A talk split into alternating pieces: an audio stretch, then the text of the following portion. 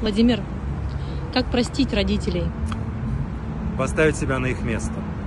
Повторюсь, у каждого из нас есть, конечно же есть, обязательно есть какая-то, пусть минимальная, но обида на своих родителей, на маму или на папу, или на обоих вместе.